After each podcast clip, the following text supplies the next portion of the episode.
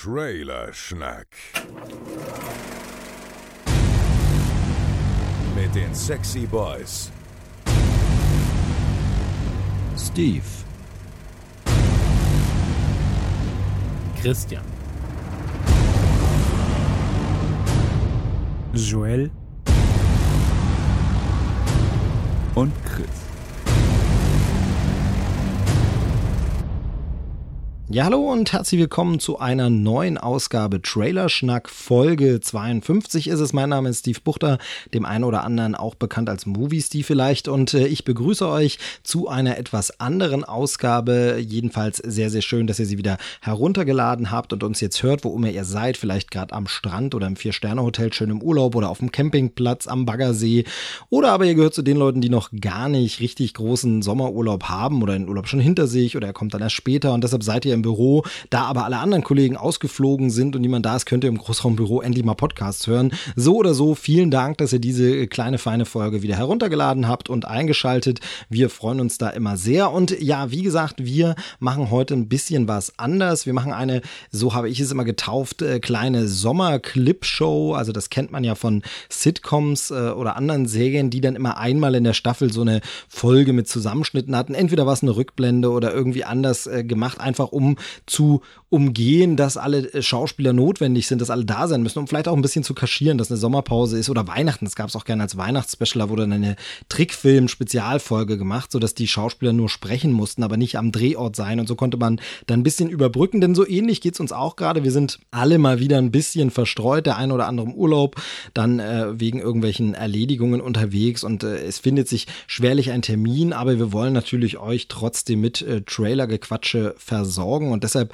haben wir gedacht, äh, da lassen wir uns was einfallen, machen das so, haben das im letzten Jahr schon mal so ähnlich eigentlich gemacht und äh, da ist sie jetzt also die Sommer-Clip-Show, denn ein richtiges Sommerloch gibt's ja in Sachen Trailer nicht, also filmmäßig vielleicht so ein bisschen, dass da gerade so eine Lücke zwischen den großen Blockbustern ist, wobei es da ab nächste Woche auch schon wieder riesig weitergeht ähm, äh, mit Ant-Man and the Wasp, dem neuen Marvel-Film, da sind wir wieder voll im Blockbuster-Gewässer, aber davor war es jetzt so ein bisschen dünner, ähm, aber Sommerloch für Trailer ist auf keinen Fall, denn es war ja die San Diego Comic Con und äh, da ist ja seit ein paar Jahren das auch üblich, dass da die ganz großen Trailer abgefeuert werden. Zumindest hoffen wir das immer. In diesem Jahr war es vor allem Warner, die da abgeliefert haben und äh, dazu werde ich später dann auch noch ein bisschen was sagen. Wir machen heute also ein buntes Potpourri. Wir haben ein paar Freunde, Bekannte, Podcast-Kollegen, Ex-Kollegen und äh, wen wir so kannten angefragt, die heute mit Einspielern zu ganz, ganz vielen Trailern reden werden. Es geht nicht nur um Comic-Con, es geht auch um andere aktuelle Trailer. Also da bekommt ihr heute ganz äh, großes, buntes Programm. Ich werde jetzt nicht jeden einzelnen ansagen, denn jeder stellt sich auch selber nochmal vor.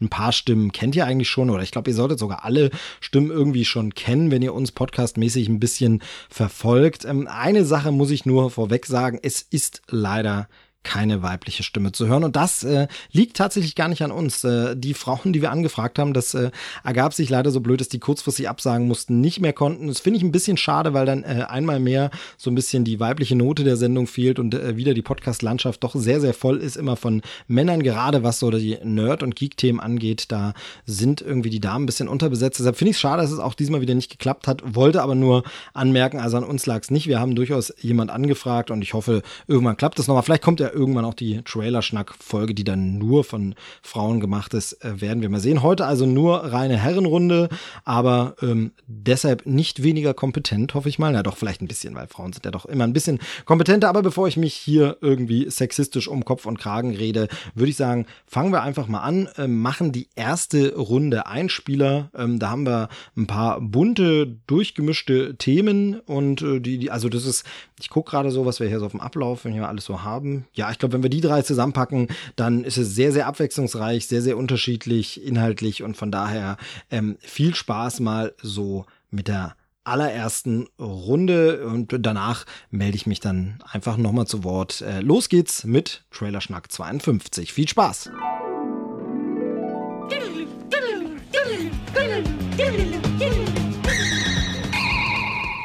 Hallo, liebe Trailerschnack-Jungs und liebe Trailerschnack-Hörergemeinde. Ähm, vielen Dank, dass ich heute hier dabei sein darf. Ich bin der Philipp, die eine Hälfte vom Breaking Noise Rock und Metal Podcast. Und ich darf heute meinen ähm, mexikanischen Senf äh, zu einem Film beitragen, der ähm, Standpunkt der Aufnahme heute noch nicht in den Kinos ist, aber wenn die Folge hier on air gegangen ist, vermutlich schon in den Kinos sein wird. Die Rede ist von Sicario 2, Sicario 2, wie man es auch immer ausspricht. Und bevor ich auf den Trailer zu Teil 2 eingehe, würde ich gerne noch ein paar Worte zu Teil 1 verlieren. Sicario kam 2015 in die Kinos und war also eins meiner damaligen Action-Thriller-Highlights in dem Jahr von äh, Dennis Villeneuve. Fantastisch inszenierter, mega mitreißender Thriller. Äh, grandios besetzt mit Emily Blunt, äh, Josh Brolin und Benicio del Toro. Das war wirklich ein, ein selten gesehenes, starkes, auch sehr knallhart inszeniertes Stück Action-Kino, was mich echt komplett abgeholt und begeistert hat. Eine fantastische Kameraarbeit, auch Oscar nominiert.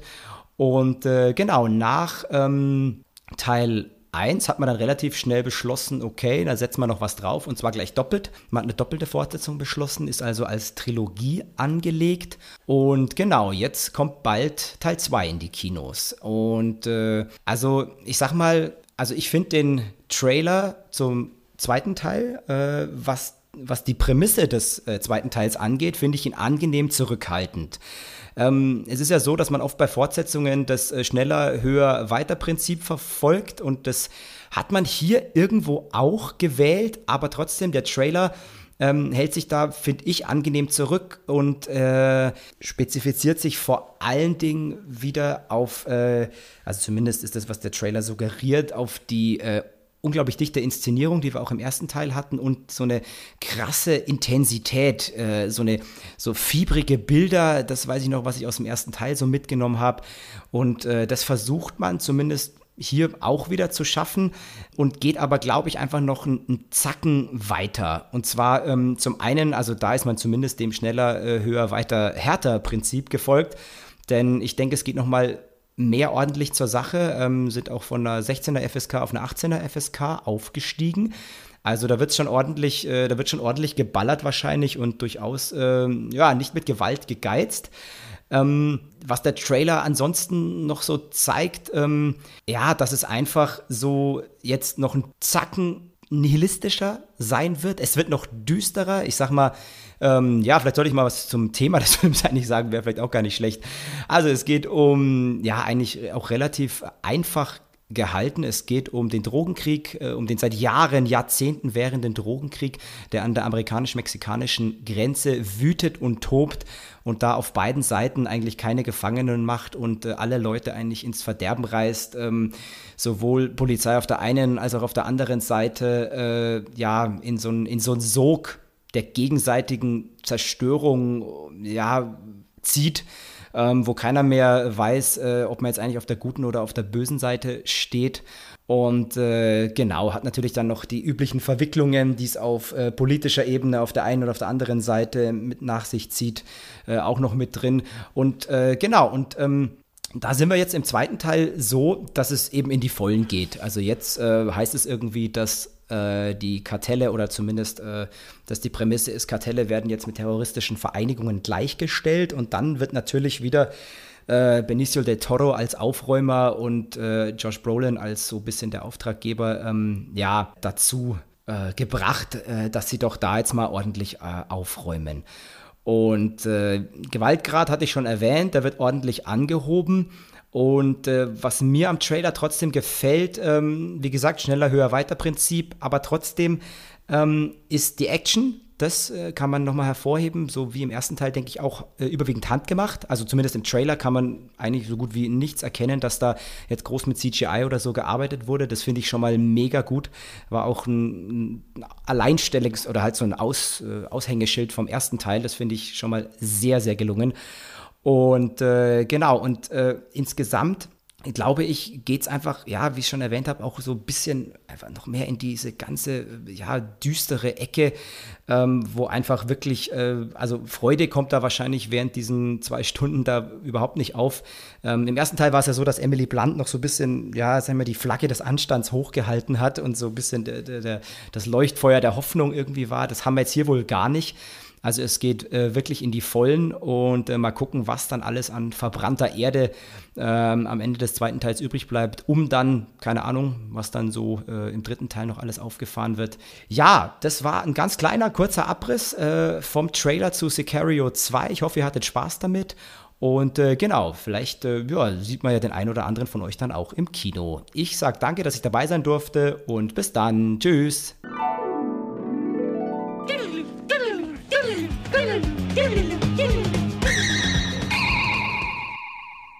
Hallo und herzlich willkommen, liebe Trailerschnackhörer.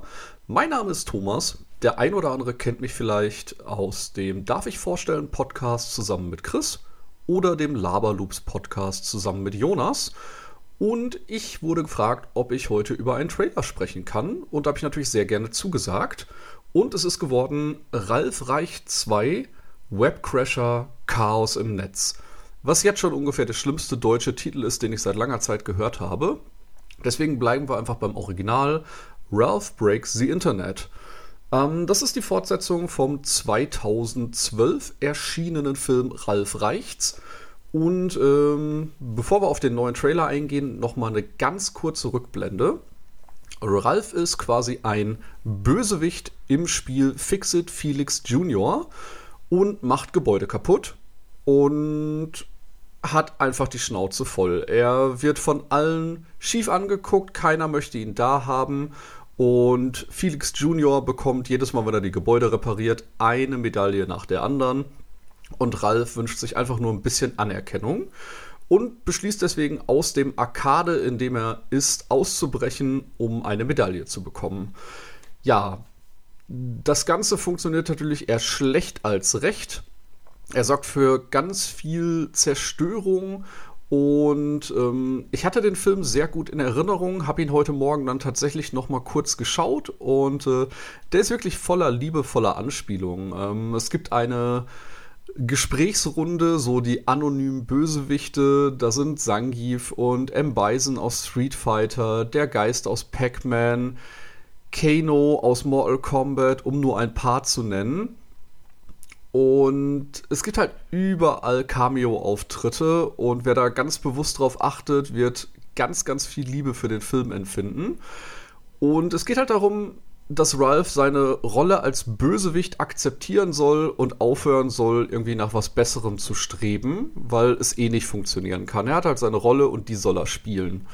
Ähm, da hält er natürlich recht wenig von, kommt von einer absurden Situation in die nächste, und trifft irgendwann die kleine Venelope, die selbst ein Glitch in einem Rennspiel ist. Und ähm, die beiden freunden sich dann nach kurzer Zeit an und das Ganze hat natürlich ein Happy End. Schaut euch den Film einfach nochmal an. Wirklich sehr, sehr schön. Und jetzt gab es den neuen Trailer, eben Ralph Breaks the Internet. Ähm, der Arcade-Besitzer schließt seine heiligen Hallen per Wi-Fi an und den äh, ganzen Charakteren stehen neue Möglichkeiten zur Verfügung. Und so reisen Ralph und Vanellope eben ins Internet und sind schlicht erschlagen, ob der schieren Masse an Daten, die ihnen plötzlich zur Verfügung stehen. Und äh, seien es absurde Diskussionen mit Autovervollständigungen bei einer Google-Suche oder äh, verschiedenste Angebote, über die sie laufen, Spam-Mails, alles Mögliche wird verwurstet und sieht alles sehr, sehr charmant aus. Und es äh, scheint einen kleinen Twist zu geben, während der erste Teil sich sehr, sehr stark an Gaming orientiert hat. Äh, scheint das hier diesmal nur der Aufhänger zu sein und mit diesem Sprung ins Internet scheint sich der Film sehr viel ähm, in Filmwelten zu bedienen. Denn äh, im Trailer sieht man unter anderem wie Vanellope von Stormtroopern gejagt wird, die quasi im Disney-Bereich ähm, die Wachen darstellen. Und als sie vor denen flieht, wird sie dann kurzer Zeit per Glitch in ein Prinzessinnenzimmer teleportiert. und dort direkt von 10 bis 12 Prinzessinnen garstig angeschaut und mit Waffengewalt bedroht und wird dann wirklich auf die witzigste Art und Weise, die ich seit langem gesehen habe, befragt, ob sie denn wirklich eine Prinzessin sei und was alles dazugehört, eine Prinzessin zu sein, ob sie entführt wurde, vergiftet wurde und, und, und. Zig Fragen und sie meint, nein, nein. Und am Ende sagt sie eben, ja, denken alle, dass all deine Probleme dadurch gelöst werden, dass ein großer, starker Mann auftritt. Und Vanellope so, ja, was ist damit denn los? Und äh, in dem Moment wird sie als Prinzessin anerkannt. Das ist einfach eine der besten Szenen, die ich in einem Animationsfilm seit langer Zeit gesehen habe. Also wirklich köstlich. Und ich bin sehr gespannt, was es in dem Film alles noch gibt. Ich glaube, wie gesagt, großer Fokus wird in Richtung Film gehen. Und ich freue mich sehr drauf. Also ich denke, in den sechs Jahren, die seit dem Vorgänger vergangen sind, äh, wird sich noch ein bisschen was getan haben. Freue mich aber, wie gesagt, sehr drauf, Ralph und Vanellope wiederzusehen. Denn äh, erster Teil sehr gut gealtert, schaut euch den nochmal an. Zweiter Teil kommt Thanksgiving dieses Jahr in den USA raus. Wahrscheinlich erst Januar 2019 bei uns. Ungewöhnlich mit der Verzögerung, aber äh, leider nicht zu ändern. Und äh, freue ich mich drauf. Ich denke, äh, wir werden das mal im Auge behalten und wenn es da neue Details zu gibt, werden wir da bestimmt nochmal drüber sprechen. Und ich möchte auch gar nicht zu lange quatschen. Ich danke euch fürs Zuhören. Ich danke euch für den Gastbeitrag, den ich hier einsenden durfte. Und wünsche euch noch einen schönen Resttag. Ich bin der Thomas und ihr hört jetzt weiter Trailerschnack. Ciao!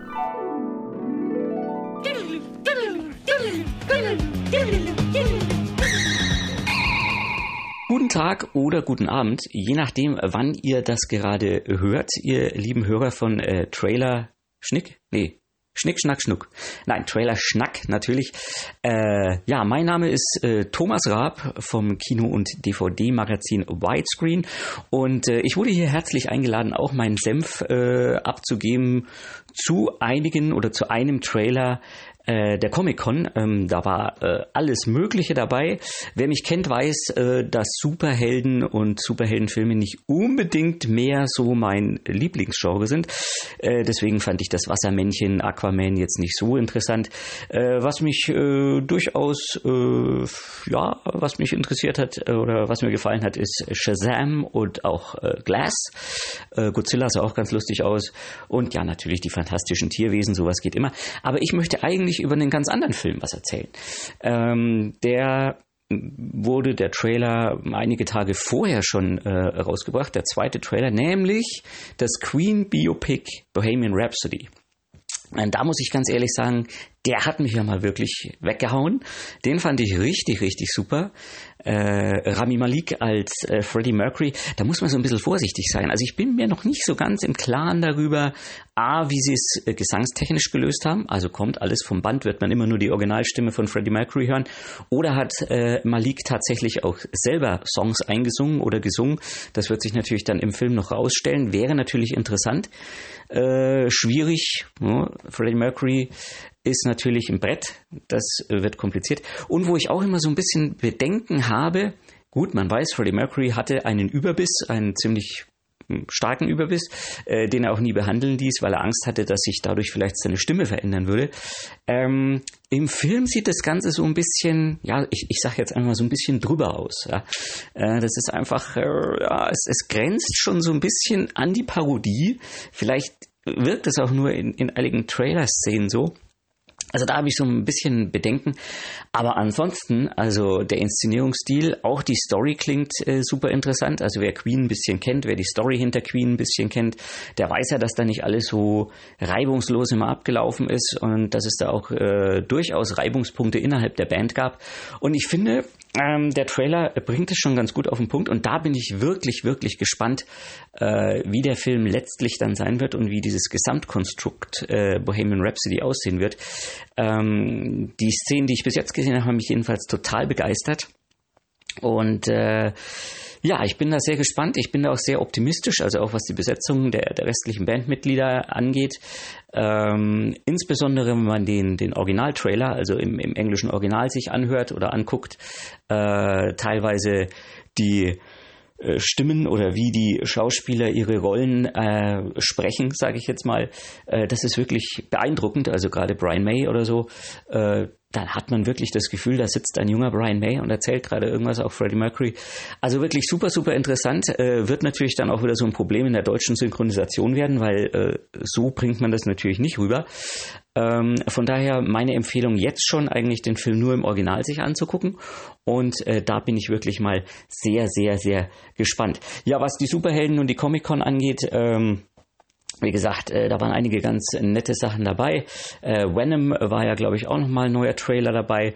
Ähm, wer dazu übrigens noch ein bisschen mehr wissen will, in der kommenden Ausgabe der Widescreen, die erscheint jetzt im äh, Anfang August erscheint die und zwar ah, genau, ich muss mal gucken, am 1. Am 1. August erscheint die neue Widescreen und da auch mit der großen Titelstory zu Venom. Also wer da noch ein bisschen Superheldenstoff braucht, der ist da bestens aufgehoben. Ja, und ansonsten wünsche ich dann äh, meinen Kollegen hier noch weiterhin viel Spaß bei ihrer Sendung von äh, Trailer Schnack. Und äh, ja, würde mich freuen, wenn ich mal wieder dabei sein dürfte. In diesem Sinne, äh, macht's gut, viel Spaß noch und wir hören und sehen uns demnächst vielleicht auch mal. Macht's gut, ciao.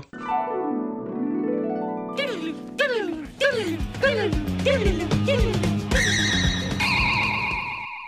Ja, das war doch eine wunderbare erste Runde an externer Kompetenz, die wir uns da an Bord geholt haben. Vielen, vielen Dank, äh, liebe Jungs, für die Einspieler und generell ein großes Dankeschön an alle Gäste der heutigen Sendung, die teilweise wirklich sehr, sehr kurzfristig zugesagt haben, aber es ist wirklich schön, dass es geklappt hat. Ähm, es macht einfach Spaß, so viele verschiedene Meinungen von unterschiedlichsten Typen zu Trailern zu hören. Ähm, das äh, ist zwar diesmal jetzt so ein bisschen schade, dass wir uns da nicht direkt äh, dialogisch austauschen können, aber trotzdem einfach so ein bisschen Einblick in verschiedene Ansichten zu bekommen. Und jeder gewichtet ja auch anders. Also die Trailer sind tatsächlich ähm, frei ausgesucht. Also wir haben nicht zugeteilt und gesagt, hey, mach du doch was dazu, mach du was dazu, sondern wir haben wirklich gesagt, ähm, sucht euch einen aktuellen Trailer aus, worüber möchtet ihr sprechen? Und so hat sich das ergeben. Und deshalb sind es wirklich auch Themen, äh, worüber die Gäste wirklich sehr gern sprechen möchten. Und das ist echt schön anzuhören. Daher also vielen, vielen Dank an alle, die jetzt schon zu hören waren und noch zu hören sein werden. Wir haben uns natürlich nicht ganz rausgenommen, sagen auch ein, zwei Sachen. Das hört ihr dann gleich noch. Aber ich möchte kurz auf was eingehen, was jetzt der letzte Einspieler Thomas Raab von der Widescreen, äh, Grüße an der Stelle, gesagt hat, äh, ich Comic-Con nochmal, ich hatte es eingangs ja schon erwähnt, da gab es äh, wirklich einen äh, großen Aufschlag an Trailern und möchte ein, zwei Sachen davon zumindest kurz mal kommentieren, vielleicht jetzt nicht so in die Tiefe gehen und so genau was dazu sagen, aber wenigstens so meine, meine kurzen Eindrücke. Fangen wir mal an, zum Beispiel mit dem Trailer zur zweiten Staffel von Star Trek Discovery. Das ist ja die Netflix-Serie, beziehungsweise in den USA läuft sie richtig im Fernsehen. Bei CBS müsste das sein, wenn ich mich nicht täusche, äh, hierzulande und ich glaube in ganz Europa ist sie exklusiv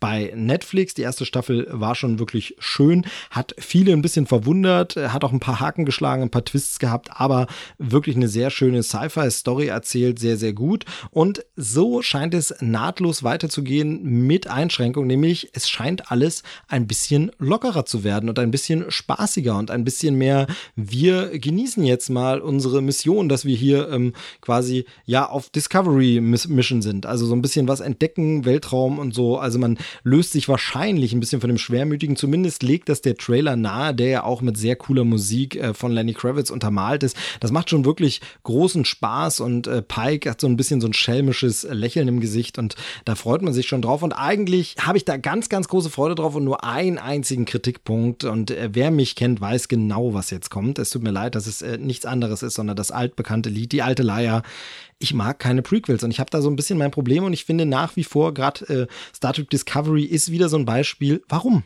Warum muss das Ganze vorher spielen? Warum muss es bei der Timeline so rummurksen? Das könnte doch einfach auch weiter in der Zukunft spielen. Einfach nach der äh, Next Generation, nach Deep Space Nine, nach allem Kram am Ende könnte das doch jetzt spielen. Nein, es soll aber vor Classic Star Trek spielen und das haut natürlich alles irgendwie nicht so richtig hin oder sind immer Sachen, wo man sagt, warum wurde es bisher verschwiegen? Wenn man jetzt sieht, Captain Pike ist unterwegs mit der Schwester von Spock und sie suchen dann auch noch Spock.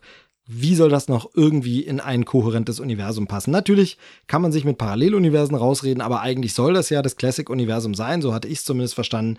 Deshalb alles bisschen komisch. Wenn man das aber ausblendet, und das gelingt mir bei Star Trek relativ gut, weil ich da nicht ganz so mit dem Herzblut dran hänge. Also nicht falsch verstehen, ich liebe Star Trek, ich äh, habe viele Serien gern geguckt, die Filme mag ich alle, wirklich auch die alten Klassiker mit Kirk und Cody, die liebe ich sehr, die sind wirklich ganz, ganz wunderbar. Sogar die ähm, ungeraden Teile, wo man sagt, die wären nicht so toll, auch die mag ich sehr.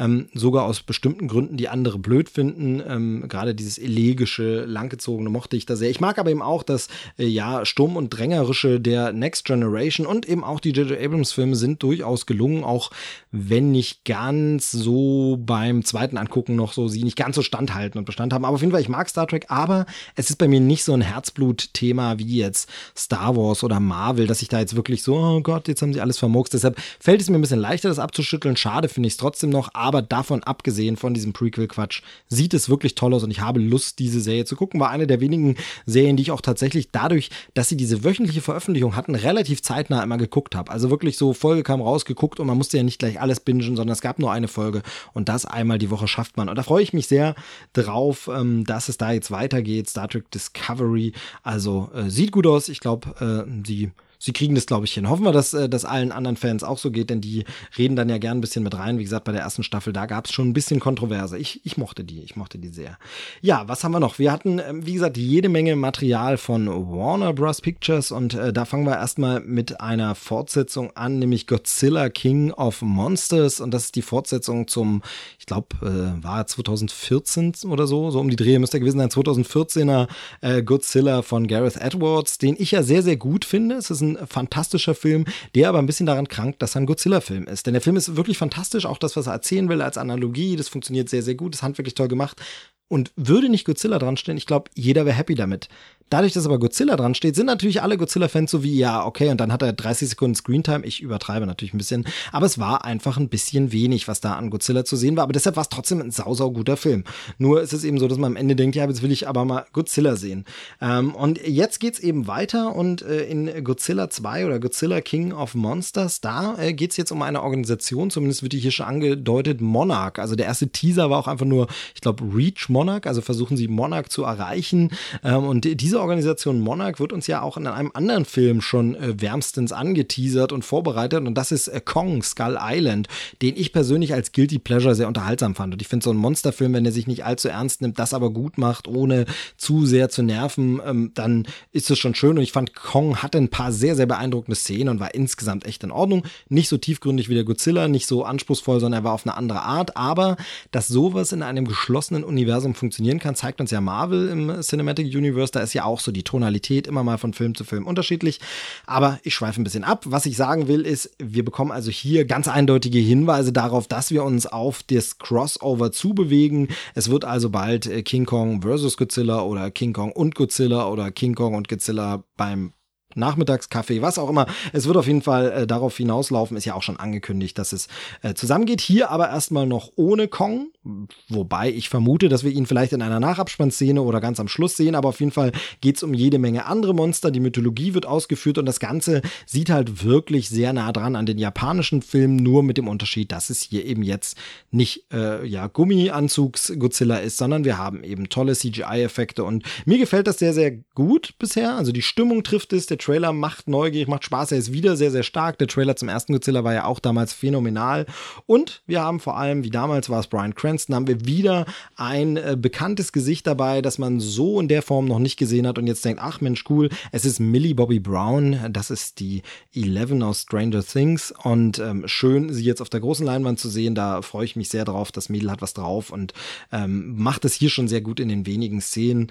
Ähm, von daher freue ich mich sehr. Also Godzilla King of Monsters sieht für mich erstmal alles richtig gut aus. Ich glaube, sie behandeln das Franchise super. Ich glaube, wer jetzt Fan der alten Japan-Sachen ist, ob der damit was anfangen kann, weiß ich nicht. Ähm, auf jeden Fall sollte jeder, der äh, die Emmerich-Filme gar nicht mehr leiden mag, äh, den Emmerich-Film, es gab dann bloß eine Trickfilmserie dazu, also es war nur ein Emmerich-Film, also dieses Kapitel gar nicht leiden mag, der sollte jetzt zufriedengestellt werden und ich denke, diesmal kriegen wir auch mehr Godzilla zu sehen. Mir gefällt das sehr, sehr gut. Ja, was hatte Warner noch im Gepäck? Äh, es geht weiter in der Wizarding World von äh, J.K. Rowling, nämlich dem Harry Potter-Universum. Ja, die großen Filmuniversen, das ist das Ding. Ne? Es geht äh, alles nur noch um Filmuniversen, wird uns nachher nochmal beschäftigen in einem Einspieler, den wir heute haben. Da geht es dann nochmal um ein ganz anderes Filmuniversum, auch nicht Marvel, nein, keine Sorge.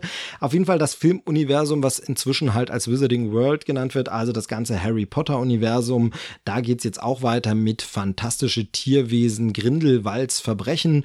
Und ja, was soll ich sagen, das sieht alles schön aus, das sieht zauberhaft aus, das Sieht wirklich so aus, als wenn es nahtlos weitergeht nach dem ersten Teil. Man kann gar nicht so viel sagen. Es sieht nicht aus, als wenn sie was falsch machen. Ich bin von äh, Teil 1 äh, fantastische Tierwesen und wo sie zu finden sind, einfach nicht so überwältigt gewesen, dass ich jetzt sagen würde, oh, wow, super, sofort weiter. Aber es war jetzt auch nicht schlecht. Es äh, ist schon spaßig, sich in dieser Welt weiter zu bewegen. Ich weiß noch nicht, wie gut Johnny Depp da reinpassen wird. Den empfand ich äh, schon bisher in dem Kurzauftritt als ein wenig Fremdkörper, bisschen störend. Ich weiß nicht, ob ihr das kennt. Das gibt es manchmal äh, so vollkommen unbegründet, dass bestimmte Menschen einem nicht in bestimmte Franchises passen wollen oder dass bestimmte Schauspielerkombinationen für einen nicht passen, weil das kann man dann gar nicht so, gar nicht so wirklich logisch begründen, sondern es ist mehr so ein Bauchgefühl. Also mir ging das zum Beispiel, denke ich immer dran an äh, The Tourist, den Film mit Johnny Depp und Angelina Jolie. Und das waren einfach zwei so Menschen, wo ich dachte, die beiden zusammen, was? Johnny Depp, Angelina Jolie, hä? Das funktioniert doch gar nicht. Ähm, war dann natürlich ein okayer Film. Und so, so gibt es immer mal wieder Kombinationen. Mir geht es momentan auch so mit äh, Brad Pitt und Leonardo DiCaprio. Das erste Bild vom äh, Tarantino-Film, der da kommt, äh, Once Upon a Time in Hollywood. Da hat man das erste Setfoto ja gesehen mit den beiden. Äh, sehen beide sau cool aus, aber irgendwie die beiden zusammen, was? Das habe ich irgendwie nie im Kopf gehabt. Und so ähnlich geht es mir bei äh, Johnny Depp und der Harry Potter-Welt. Irgendwie ist das so von wegen, was? Jo Johnny Depp, aber das ist doch Jack Sparrow und das ist doch, der hat doch in letzter Zeit ganz andere Sachen gemacht. Also irgendwie will er für mich da nicht passen. Deshalb mal sehen, ob er mich im Film dann überzeugt. Vielleicht ist es ja endlich mal wieder was, wo ich sage, yes, äh, super, äh, macht er richtig toll. Bin ich noch ein bisschen skeptisch. Wie gesagt, die letzten Auftritte von ihm waren dann auch immer so ein bisschen an der äh, Kante zum Chargieren und so ein bisschen nervig. Insgesamt aber sieht das solide aus, sieht das gut aus. Ich glaube, da lassen sich nichts äh, zu Schaden kommen, wenn es auch eben schlicht und ergreifend nicht mehr Harry Potter ist. Und auch hier wieder, ich äh, erspare euch die langen Ausführungen, aber Einsatz Prequel-Problem, ne? Es spielt wieder vorne weg und das ist immer ein bisschen komisch. Aber Jude Law als äh, junger Albus Dumbledore natürlich äh, geil. Finde ich, finde ich super. So viel zu den Tierwesen und was hatte Warner noch im Gepäck? Natürlich Material zum DC-Filmuniversum äh, oder DCEU, DC Extended Universe heißt es, glaube ich, oder Expanded Universe, keine Ahnung. Das ist auch nur so ein inoffizieller Name. Also auf jeden Fall das DC-Kino-Universum, da gibt es nicht so einen Begriff wie Marvel Cinematic Universe, dass sie natürlich viel zu schnell nach Man of Steel ähm, herbeigeführt haben, einfach weil Marvel so erfolgreich war, übers Knie gebrochen. Ähm, wie hatte ich es letztens auf Twitter genannt? Äh, so ähnlich wie äh, Bane Batman übers Knie gelegt hat, so haben sie es mit ihrem Filmuniversum gemacht gemacht, haben es übers Knie gebrochen. Jetzt ist es ein komischer, äh, uneinheitlicher Murks, ähm, der düster sein will, das aber nicht zu Ende erzählt, dann doch die Helden wieder so sein will und es passt alles nicht.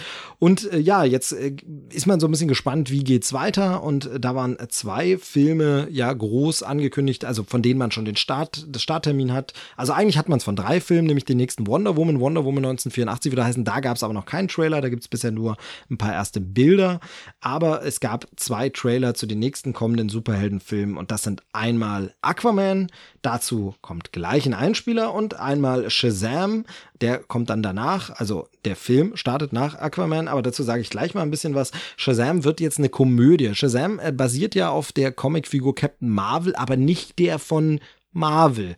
Denn das ist ein bisschen verwirrend. Im Trailer wird auch der Name Captain Marvel nicht gesagt. Ich bin gespannt, ob sie ihn nochmal verwenden. Ich erkläre es ganz kurz. Und zwar gibt es tatsächlich zwei Comicfiguren namens Captain Marvel. Einmal hat DC eine Figur, die Captain Marvel heißt, und einmal hat Marvel eine Figur, die Captain Marvel heißt. Das sind unterschiedliche Figuren, ganz was anderes. Und Marvel hat die Rechte an dem Titel der Comicreihe. Deshalb kann die DC-Comicreihe so nicht heißen. Die Figur kann aber so heißen. Die Rechte gibt's eben. Und die Comicreihe dazu heißt Shazam. Ja, so wie der Musikerkennungsdienst, äh, der sich wahrscheinlich danach benannt hat oder auch nicht. Auf jeden Fall ist Shazam so eine Art Zauberwort. Und äh, wenn der junge Billy Batson das Wort ausspricht, verwandelt er sich in diesen Captain Marvel. Hier im Film scheint er sich in Shazam zu verwandeln. Also es wird im Trailer noch nicht so richtig gesagt, ob die Figur, wie die jetzt heißt, ob sie sie dann Captain Marvel nennen. Ich könnte mir vorstellen, dass man komplett auf den Namen verzichtet und wahrscheinlich wäre das auch vernünftig, denn ähm, die Leute von DC wissen ja, dass nächstes Jahr ein Film von Marvel namens Captain Marvel kommt. Man könnte so natürlich der Erste sein, der einen Film rausbringt mit dem Namen, oder ich weiß gar nicht, ob es startterminmäßig hinhaut, aber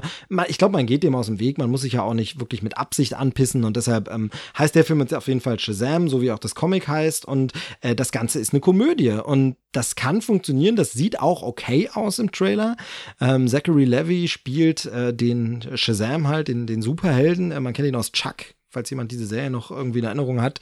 Ähm, auch ganz amüsant, obwohl ich da nicht viel gesehen habe davon, aber es war äh, irgendwie ganz, ganz niedlich witzig. Ähm, und äh, der spielt jetzt den ähm, Superhelden hier, in den sich der Junge verwandelt und wie gesagt, das sieht ganz lustig aus und funktioniert, wobei es auch eher nach einer 80er-Jahre-Komödie aussieht, aber das muss ja nichts Schlechtes sein. Also, ähm, das kann man ja machen. Erinnert natürlich ein bisschen eben an Big und so. Aber was hier wirklich nicht passt und wodurch das alles so ein bisschen nicht stimmig und fremd wirkt, ist, dass es wirklich ganz klar in diesem DC-Universum verankert sein soll. Dem, in dem wir bisher den düsteren Depris Batman Batfleck haben, in dem wir bisher den äh, fiesen, äh, ja, genickbrechenden und verzweifelnden Superman Henry Cavill haben. Also in diesem seltsamen Universum, in dem bisher eigentlich nur der Wonder Woman-Film einigermaßen funktioniert hat, Suicide Squad, da wollen wir jetzt gar nicht groß drüber sprechen, aber das wisst ihr ja alle, dass der nichts geworden ist. Also ähm, da in diesem Universum soll das jetzt spielen und ja, Marvel macht es auch mit diesen Humorfilmen. Da hat man plötzlich einen Film wie Thor Ragnarok, aber da der auf einer anderen Welt spielt, funktioniert das ein bisschen besser. Ant-Man macht einen anderen Kosmos auf. Also irgendwie funktioniert es da besser, weil aber auch diese Comedy so ein bisschen mehr drin ist. Ein Batman wie Superman hat ja diese ähm, ja, komödienhaften Elemente gar nicht, dass man sagen kann, okay, und jetzt äh, machen wir das ein bisschen größer und darauf, also irgendwie will das da nicht wirken, auch der Look und so, deshalb überzeugt es mich nicht, aber sieht jetzt auch noch nicht furchtbar aus, sondern da muss man mal abwarten. Das könnte schon ein Film sein, wo man sehr viel lacht, weil er so ein bisschen ähm, das Superhelden-Genre natürlich parodiert und das Ganze, ähm, also sagen wir so, lassen wir einfach die Kids äh, oder den Jungen, der sich da jetzt verwandelt und seinen Freund, ähm, lassen wir die einfach in einer Welt leben, in der Superhelden so im Kino zu Hause sind wie jetzt bei uns, dann kann man da sehr viel Metaebenen-Gags machen. Weiß ich nicht, ob DC diesen Weg gehen wird, weil man müsste dann ja so ein bisschen eingestehen, dass es sowas wie ein Marvel-Erfolgskino gibt und man das unbedingt machen will. Ich weiß es nicht, also die Richtung ist so ein bisschen unklar. Äh, gucken wir mal. Ich bleibe skeptisch, aber es sieht okay aus. Für mich nicht so gut sieht Aquaman aus, aber dazu möchte ich jetzt gar nichts mehr sagen, denn dazu sagt jetzt der liebe Joel was. Äh, der hat jetzt einen Einspieler vorbereitet und den hört ihr jetzt ähm, zu Aquaman. Ich habe es äh, tatsächlich vorher jetzt noch nicht angehört, was er gesagt hat. Das äh, höre ich also jetzt mit euch. Bin also mal sehr, sehr gespannt, wie er bei ihm wegkommt. Wie gesagt, bei mir nicht so gut. Ähm, Würde ich mal sagen, äh, äh Abfahrt Joel, der alte Trailer-Schnacker. Äh, ich bin gespannt. Äh, und wir hören uns danach gleich nochmal wieder.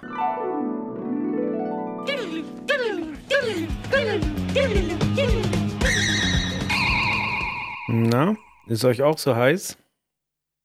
Hier ist der Joel und ich melde mich äh, auf diese Weise vom Urlaub zurück.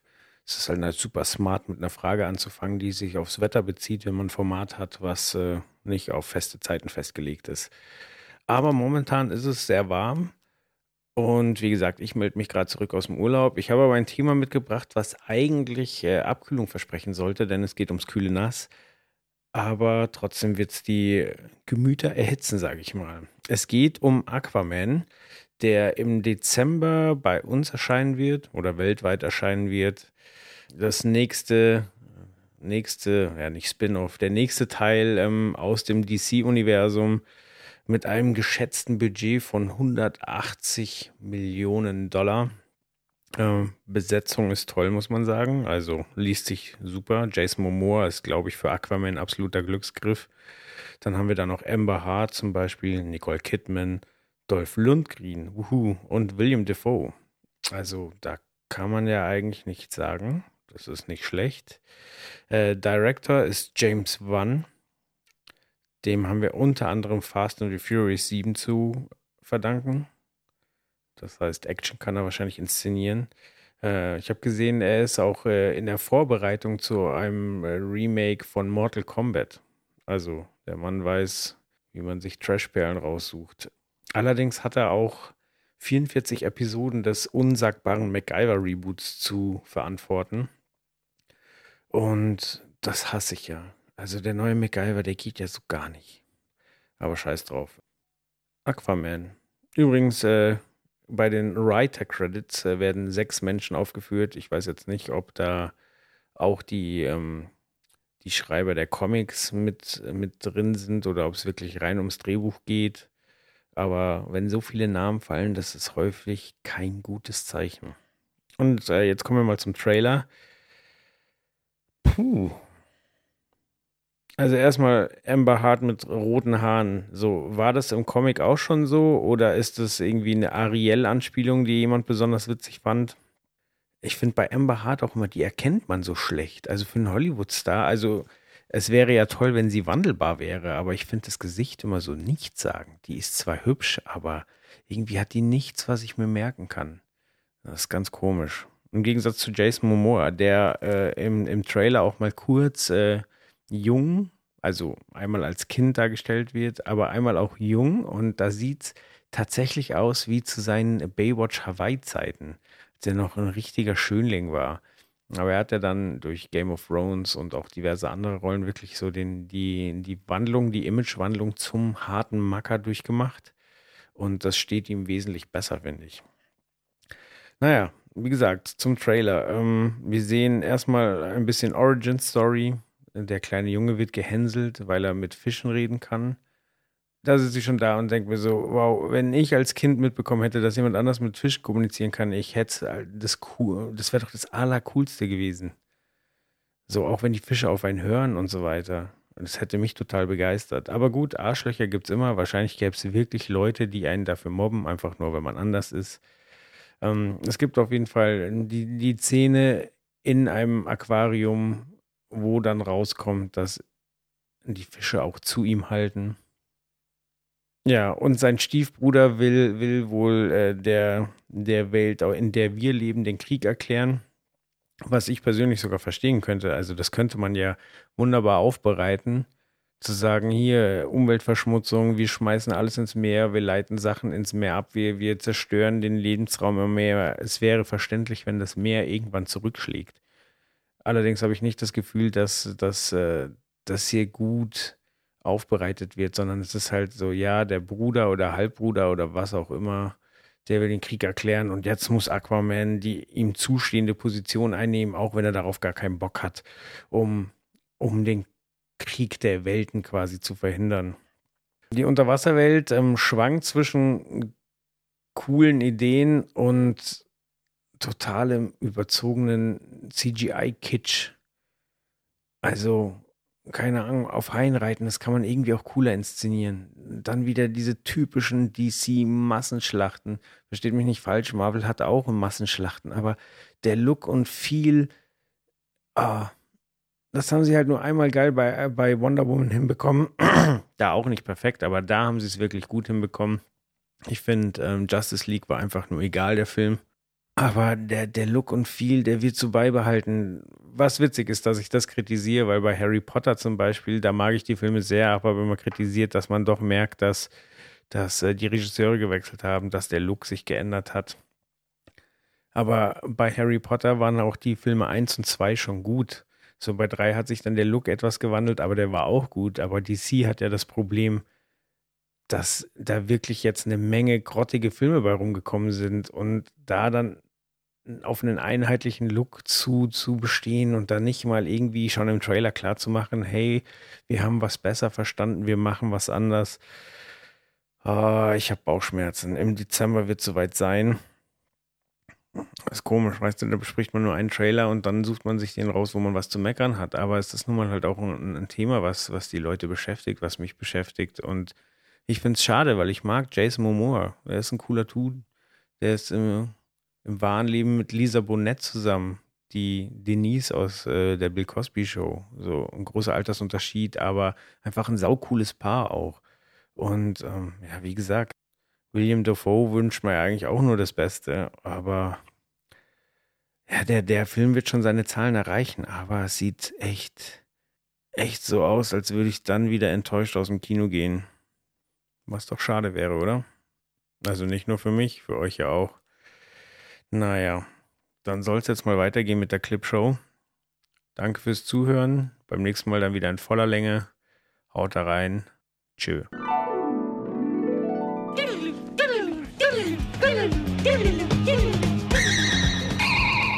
Ja, das lasse ich einfach mal so stehen, würde ich sagen. Ne? Danke, Joel, dafür, dass also das Warner Comic Con Roundup, wenn wir wollen, und wie gesagt, einmal oder zweimal, ich gucke gerade, was haben wir noch? Also mindestens zwei Sachen, die jetzt äh, gleich noch kommen werden, sind auch Comic Con Material. Das andere ist äh, da nicht direkt dabei, aber spricht natürlich auch die ähnlichen Themen an. Und ähm, äh, von daher will ich jetzt auch gar nicht wieder so lang quatschen wie davor, denn meinen Senf habt ihr jetzt reichlich gehört. Äh, jetzt hattet da Joel und jetzt äh, geht's gleich weiter mit dem nächsten Trailer-Schnacker. Mal zur kleinen Auflockerung geht es nicht um den Film, sondern ein ganz, ganz anderes Thema. Aber das kann euch der liebe Chris gleich äh, selbst erzählen. Und danach äh, gibt es dann nochmal drei Gäste, die was äh, Größeres machen. Äh, Comic-Con-Material, äh, da gibt es wirklich viel zu sagen. Wie gesagt, ich hatte ja schon versprochen, ein weiteres Filmuniversum, um das es geht. Wobei das eigentlich das nächste dann auch schon wieder ein Universum, aber da wird momentan nicht so viel am Universum gearbeitet, sondern an Einzelsachen. Und ähm, danach kommen wir dann auch mal in den Bereich äh, TV-Serien nochmal. Äh, hatten wir ja mit Star Trek schon, aber dann in eine ganz andere Richtung. Ich meine, ich brauche nicht so geheimnisvoll tun, ihr habt sicherlich in der Beschreibung gelesen, aber da kommt nochmal ein sehr, sehr langer Einspieler. Da hat äh, Kevin sich richtig ins Zeug gelegt. Ähm, wirklich sehr, sehr gut, also wie er das äh, macht. Ich glaube, er macht den ganzen Trailerschnack gewissenhafter als äh, wir alle äh, Trailerschnacker ähm, für sich genommen. Aber äh, genug äh, des Lobes, hört es einfach selbst, äh, bildet euch euer Urteil und ähm, ja, lasst uns doch übrigens auch gerne über Twitter mal wissen, wie ihr die Folge jetzt fandet, weil es ein bisschen eine andere Machart ist, ob euch das gefallen hat und ihr sagt, nee, so bitte gar nicht mehr, da fehlt mir irgendwie der Austausch oder ob ihr es super fandet. Ähm, twittert uns an, twittert gerne auch unsere Gäste an und äh, sagt ihnen, hey, cool, dass du da mitgemacht hast, fand ich super. Ähm, oder kommentiert mal auf unserer Facebook-Seite, wie ihr möchtet. Aber wir freuen uns immer von euch zu hören und ich weiß, das ist immer so blöd und noch blöder ist, dass man jedes Mal dazu sagen muss, dass es so blöd ist.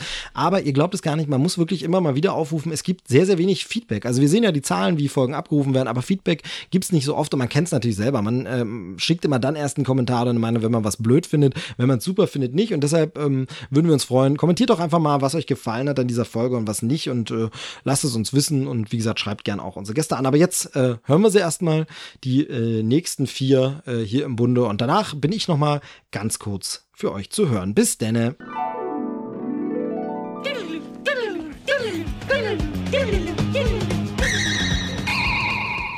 Einen wunderschönen guten Tag. Ich bin der Chris oder auch Faultier McFly.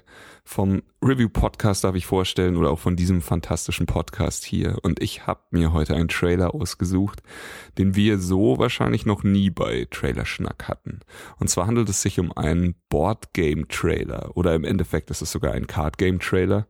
Ähm, das Spiel heißt The Binding of Isaac Four Souls. Es ist von Edward Macmillan, der hier letztes Jahr wahrscheinlich von mir schon mit The End is Nigh besprochen wurde oder eben, den man vielleicht auch kennt von The Binding of Isaac oder Super Meat Boy. Und ich will gleich mal anfangen. Ähm, bevor ich hier über das Kartenspiel rede, tue ich mal nicht so, als würde jeder auf der Welt The Binding of Isaac kennen. The Binding of Isaac wurde im September 2011 auf die Welt losgelassen, damals via Steam veröffentlicht. Äh, ging es um den Leidensweg eines nackten, weinenden Kindes mit dem Namen Isaac, der vor seiner Mutter flieht. Äh, diese hat von Gott den Befehl erhalten, ihn zu töten, natürlich. Ähm, Titel und Handlung des Spiels beziehen sich auf die Opferung Isaaks aus der Bibel. Ähm, es pumpt den Screen dabei mit so vielen Anspielungen auf Internet-Memes und schwarzem Humor voll, dass man schnell vergisst, dass es sich eigentlich um eine religiöse Handlung dreht. Ähm, Im eigentlichen Spiel kämpft sich der Protagonist äh, dann durch 2D-Action-Adventure-Räume äh, die sehr an äh, Legend of Zelda erinnern vom Super Nintendo und ähm, die Räume sind dabei zufallsgeneriert, beziehungsweise die Dungeons. Man weiß nie wirklich, was einen erwartet. Ähm, am Ende einer Ebene wartet immer ein Boss auf, auf den Helden und man kann aus unterschiedlichsten Charakteren wählen, die immer Stärken und Schwächen haben. Es ist ein Roguelike, ähm, das heißt, man, man hat zwar ein bisschen Erfolg den man abspeichern kann, wenn man dann mal irgendwas geschafft hat oder sowas. Aber am Ende des Tages äh, mit dem Ableben des eigenen Charakters steht man dann auch wieder am ersten Raum.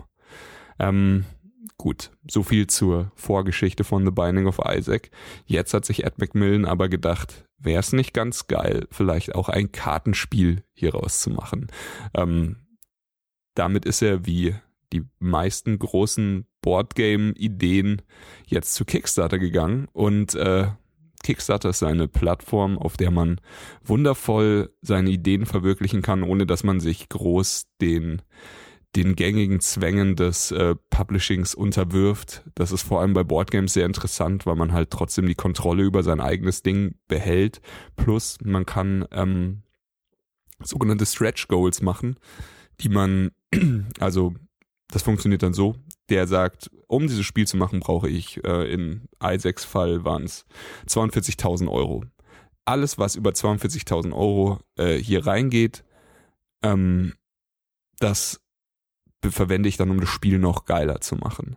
Und wir sind jetzt hier vier Tage vor Ende der Kampagne und wir sind auf 1,3 Millionen, fast 1,4. Das heißt, er hat auf jeden Fall sehr viel Spielraum, um coole Gimmicks reinzu, äh, reinzuhauen in dieses Spiel. Und jetzt sind wir bei den Stretch Goals.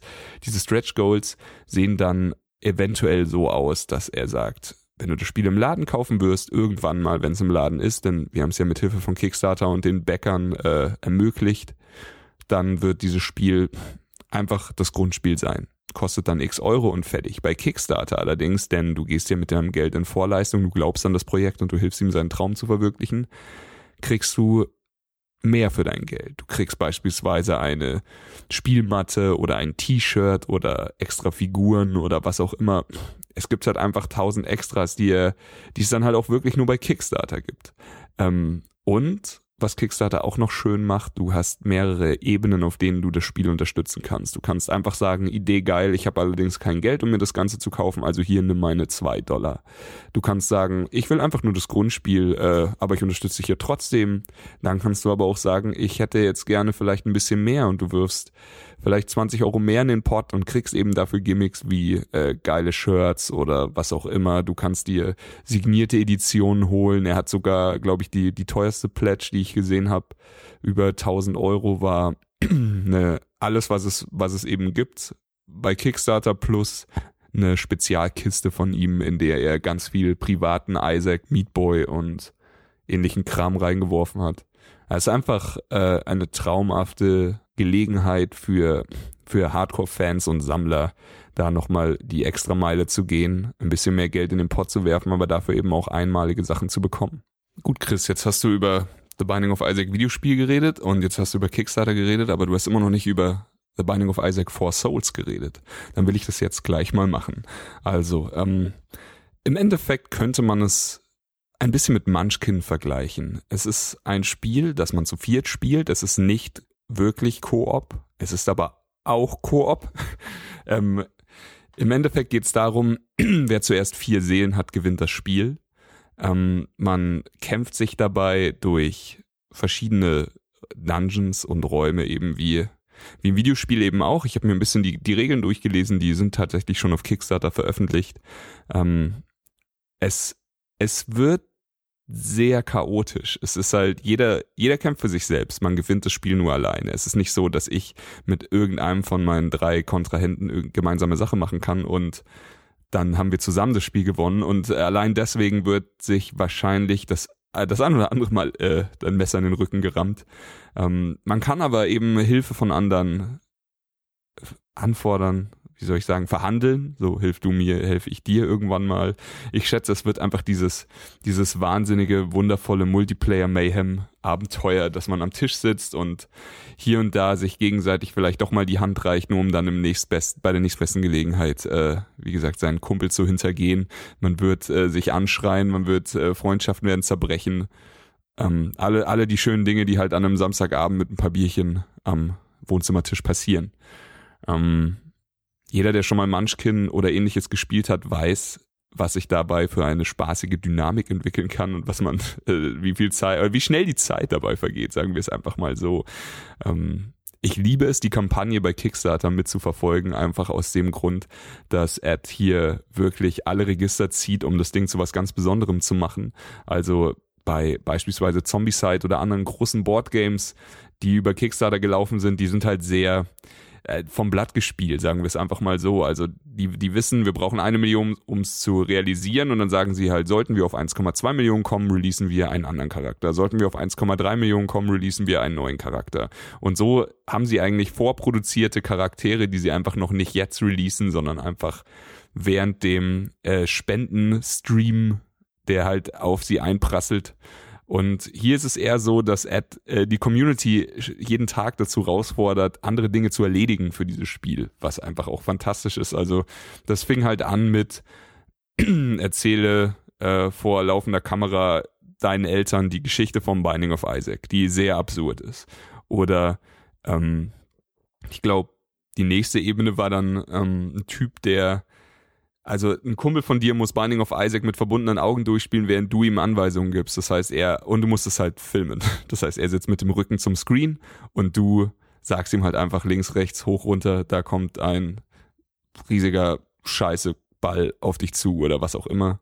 Und ich glaube, es ging über Tattoos vom Binding of Isaac. Mittlerweile sind wir bei einer, bei einer Stage, wo, wo sie Leute aber was wir schon hatten, war, dass Leute ihn irgendwo treffen müssen. Er hat dann immer mal wieder gesagt, ich gehe jetzt gerade hier und hier ein Buch kaufen. Ich gehe jetzt mal hier und hier was essen. Und dann kamen mal Leute und haben ihn quasi ein Foto mit ihm gemacht. Es ging natürlich immer darum, die, die Kunde zu verbreiten und The Binding of Isaac eben, also das Boardgame hier auf Kickstarter ein bisschen erfolgreicher zu machen. Ich glaube, mittlerweile sind wir bei einer Stage, wo berühmte Leute Binding of Isaac sagen müssen und alles auf Twitter verlinkt und sowas. Das ist super absurd und super lustig.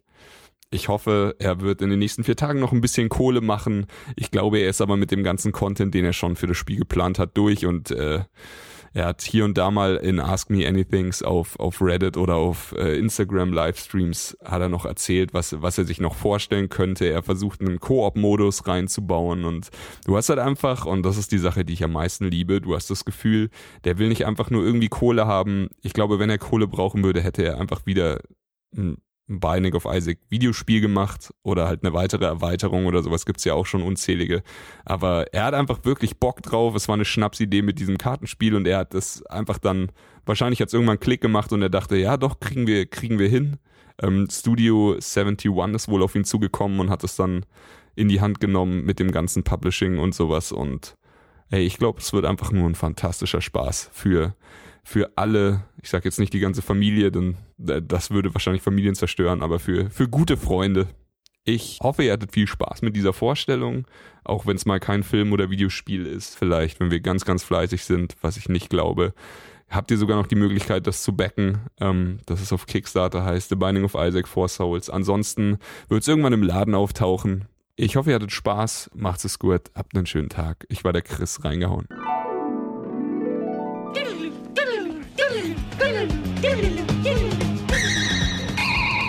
Hallo, lieber Trailerschnackhörer. Mein Name ist Dominik. Ich arbeite bei Maxdome und bin am, äh, immer mal wieder zu hören im äh, Podcast von Steve, dem Krempelcast. Und auch im Trailerschnack war ich schon mal dabei. Ich möchte etwas sagen zu dem Trailer zu äh, Glass von M. Night Shyamalan, der ja jetzt das Crossover ist seines äh, davor letzten Films äh, Split und natürlich seines äh, zweiten Films Unbreakable. Ähm, ich freue mich schon sehr, sehr, sehr auf den Film. War auch ein großer Fan von Split. Habe mich sehr gefreut, dass M. Night Shyamalan als Regisseur endlich mal wieder einen richtig guten Film gemacht hat, denn bei dem war es ja leider so, dass seine ersten drei Filme ähm, wirklich großartig waren, nämlich das waren äh, The Sixth Sense, äh, Unbreakable und Science und danach muss man leider sagen, dass seine Filme dann immer schlechter geworden sind mit jedem Film. The Village hatte noch so seine Momente. Ähm, Lady in the Water war teilweise schon ein ganz schöner Murks und ähm, danach, also über Happening und ähm, After Earth, darüber braucht man schon gar nicht mehr reden.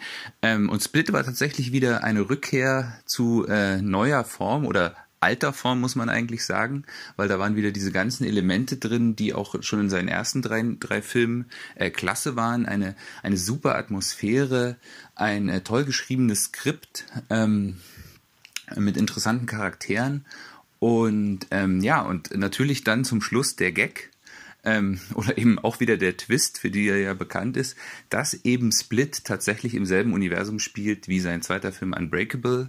Ähm, und äh, zu Unbreakable mu muss man ja noch sagen, äh, der kam 2000 raus und es war eigentlich ein Film über äh, Superhelden ähm, in der realen Welt.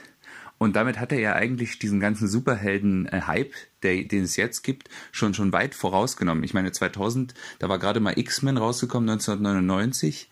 Ähm, ansonsten gab es eigentlich gar keine großen Superheldenfilme zu der Zeit. Wenn man noch weiter zurückgeht, natürlich den Superman-Film und die Batman-Filme von, von Tim Burton, aber zu dem Zeitpunkt war das gerade überhaupt kein Thema. Und ähm, jetzt ist es natürlich ganz anders. Das heißt, äh, Superhelden sind natürlich sehr, sehr ein, äh, ein sehr großes Thema jetzt im Kino. Ähm, da ist jetzt die Frage, wie ähm, dieser neue Film Glas das eventuell äh, aufgreifen wird, ähm, vielleicht sogar kommentieren wird. Also da bin ich auf jeden Fall sehr, sehr gespannt. Ähm, zum Trailer selber ich glaube ja, dass er sehr viel aus dem ersten Akt zeigt, wo man natürlich sieht, wie ähm, David Dunn, die Figur aus Unbreakable, ähm, aus der auf das Monster trifft von Split. Ähm, und äh, danach scheint es vor allem darum zu gehen, dass äh, sie therapiert werden von einer Psychologin. Da muss ich tatsächlich sagen, ähm, in dem Trailer, da war ich ein bisschen skeptisch, ob das nicht vielleicht ein bisschen zu sehr eine Wiederholung ist von der Geschichte aus äh, Split, wo es ja auch eine Psychologin gab, die versucht hat, ähm, den, ähm, den mit der multiplen Persönlichkeitsspaltung ähm, und einer multiplen Persönlichkeitsspaltung leitenden Hauptfigur irgendwie zu helfen. Ähm, aber auf jeden Fall wird sehr interessant werden, was denn nun, also der Film heißt ja Mr. Glass, was jetzt äh, quasi Mr. Glass Plan ist, den er jetzt äh, ausgeheckt hat in all den Jahren im Gefängnis. Ähm, also ich bin sehr, sehr gespannt, freue mich sehr auf den Film und hoffe, dass äh, M. Night Shyamalan jetzt wieder anknüpfen kann, eben an seine ersten drei großartigen Filme und jetzt äh, den vierten Split mit einem weiteren tollen Film.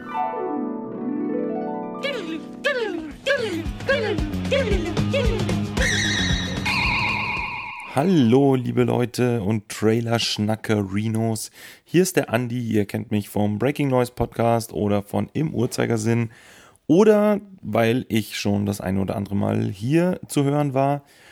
Und ich bin gefragt worden, ob ich über den neuen Predator-Trailer reden möchte. Und das möchte ich natürlich. Es geht schon mal damit los, dass ich es mal wieder sehr witzig finde, dass wir hier den Film Predator Upgrade haben, der allerdings, soweit ich das rausgefunden habe, mal wieder nur in Deutschland so heißt. Denn eigentlich heißt der The Predator. Gut, ist egal. Ne? Er hat einen englischen Titel, geben wir ihm doch einen anderen englischen Titel. Das wird so oft gemacht, warum auch immer. Ich verstehe es nicht und habe es noch nie verstanden. Ähm, ja, mit Predator, das ist ja so eine Sache, ne? Also man mag es oder man mag es nicht. 1987, äh, glaube ich, ja, 1987 war es, kam ja der erste raus, damals noch mit Arnie, der ja doch recht, ja, doch so einen hohen Trash-Faktor hatte. Ich habe sogar mal gelesen, kleiner witziger Side-Fact, ursprünglich hätte Jean-Claude Van Damme das Kostüm des Predator tragen sollen. Der ist aber irgendwie krank geworden und dann hat es irgendjemand anders übernommen. Ja, Predator. Was, was sind denn Predator? Predator sind Wesen aus dem All, über die wir mittlerweile sehr viel wissen. Da ist der, kurz überlegen, vierte Predator, der sechste Film ist, was mir jetzt spontan einfällt, wo die Figuren vorkommen. Wesen aus dem All, die eigentlich nichts anderes machen, als Leute zu jagen. Und es ist dann so eine Art, so eine Art Prüfung jedes Mal, Art Männlichkeitsritual. Und so wie es aussieht, geht es auch in The Predator Upgrade wieder darum. Wir haben wieder einen Predator, wir haben sehr viele klischeehafte Figuren vom Wissenschaftler bis hin zum äh, super Soldaten-Typi, der hier am Ende natürlich die Welt rettet oder so, keine Ahnung. So ein abgeklärter, blonder, muskelbepackter Navy SEAL, keine Ahnung, die äh, ein Raumschiff finden. Und dann geht es natürlich auch gleich ab. Der äh, Predator ist am Start, bringt ein paar Leute um. Man sieht im Trailer gleich ein paar sehr harte Szenen. Also ich bin mal gespannt, ähm, wie die FSK da entscheidet. Denn die Predator-Filme waren ja nicht immer, ja, nicht immer so gern gesehen bei unseren Freunden von der, äh, von der FSK. Ich habe jetzt gerade mal geguckt, die, also 1 und 2 sind ja vom Index runter, waren lange auf dem Index drauf. Der zweite ist vor, ist ja, ich dachte, es ist noch gar nicht so lange her, aber gerade nochmal recherchiert, tatsächlich auch schon wieder vier Jahre. Ist jetzt auch gerade nochmal auf Blu-ray erschienen, habe ich mir letztens erst geholt. Denn ich muss sagen, so groß der Schwachsinn auch ist, das ist so ein, ja, ist so ein Guilty Pleasure von mir. Also ich finde die einfach geil. Ich, ich mag die Figur des Predator sehr gerne. Ja, wie gesagt, man kann das alles hinterfragen. Ich, was, was soll das? Aber egal. In Alien vs. Predator haben wir ja gelernt, dass die Predator dafür verantwortlich waren, dass wir die Pyramiden gebaut haben. Also sie sind schon wirklich sehr lange, sehr lange dort, ähm, obwohl ich die Alien vs. Predator Filme nur so, naja, finde. Also der erste ist noch ganz okay. Der zweite ist ja dann ein Riesenrotz. ja, jetzt in The Predator Upgrade haben wir nochmal was Neues so, äh, zu sehen bekommen. Denn plötzlich gibt es einen zweiten, einen großen, einen, ja, einen abgegradeten Predator, der unseren, ja, keine Ahnung, hilft er den Menschen oder nicht? Auf jeden Fall kämpfen die beiden Predator gegeneinander. Es wird spannend. Es ist wie jedes Mal, es ist so ein Film, wo ich mir denke, wow, Trailer ist schon mal sehr aussagekräftig, was zumindest so die Story angeht und die Richtung, die das Ganze einschlägt. Ist jetzt die Frage, wird es ein geiler Sommer- oder Spätsommer-Hit oder wird es so ein riesen, so ein riesen Bullshit? Weiß man da immer nicht so genau ich persönlich habe schon vorhin anzugucken, weil ich das einfach, einfach generell gerne mag, diese, diese Art Film. So trifft man sich mit ein paar Kumpels und ein Bierchen und schaut sich dann diesen Quatsch an. Hirn ausschalten, viel Blut und Gemetzel, das hoffe, erhoffe ich mir davon. Ich habe noch ein bisschen was äh, Interessantes zum äh, Regisseur Shane Black rausgefunden. Denn Shane Black hat tatsächlich Regie bei schon ein paar ganz geilen Filmen gemacht. Unter anderem Kiss Kiss Bang Bang. Dann haben wir hier Iron Man 3 und ja, The Nice Guys, den fand ich persönlich jetzt nur so mittel, aber an sich jetzt auch kein schlechter Film. Dann hat der gute Mann aber Drehbücher geschrieben zu Lethal Weapon, Lethal Weapon 2, Last Boy Scout, Lethal Weapon 3, Last Action Hero, also hier haben wir auch schon wieder so die Arnie Connection. Dann hat er das Drehbuch von Kiss Kiss Bang Bang und von Iron Man 3 geschrieben. Und jetzt kommt der Fakt, den ich bis jetzt eigentlich am geilsten finde. Ich habe keine Ahnung, wer es war und ich habe auch gerade kein Bild von ihm im Kopf, aber er hat 1987 im allerersten Predator mitgespielt. Was ich schon mal, eine, was ich schon mal sehr witzig finde. Sowas, ja, sowas mag ich immer ganz gerne. So, ähm, jetzt will ich euch auch gar nicht länger aufhalten, denn wahrscheinlich, wahrscheinlich ist es das gar nicht wert, so lange über diesen Film zu reden. Denn es, naja, wie gesagt, Guilty Pleasure von mir. Ich mag's. Sci-Fi-Fan und äh, ja, Blut und Gemetzel geht auch immer gut rein. Deswegen bin ich mal gespannt, was der uns bringt. Bis jetzt sieht es danach aus, als wäre es ein ziemlich äh, generischer Film, der uns mit keinerlei Überraschungen überrascht, mit Überraschung überrascht, ja, sagt man das so? Nein, glaube ich nicht. Genau, wir haben den großen, mächtigen Predator zu sehen bekommen. Wäre vielleicht cool gewesen, den tatsächlich erst im Film präsentiert zu bekommen, aber jetzt wissen wir auch, warum er Upgrade heißt, zumindest im Deutschen. Naja, lassen wir uns überraschen. Ich wünsche noch viel Spaß beim restlichen Cast. Grüße an alle Trailer-Schnackerinos, an euch da draußen und bis bald. Ciao, ciao.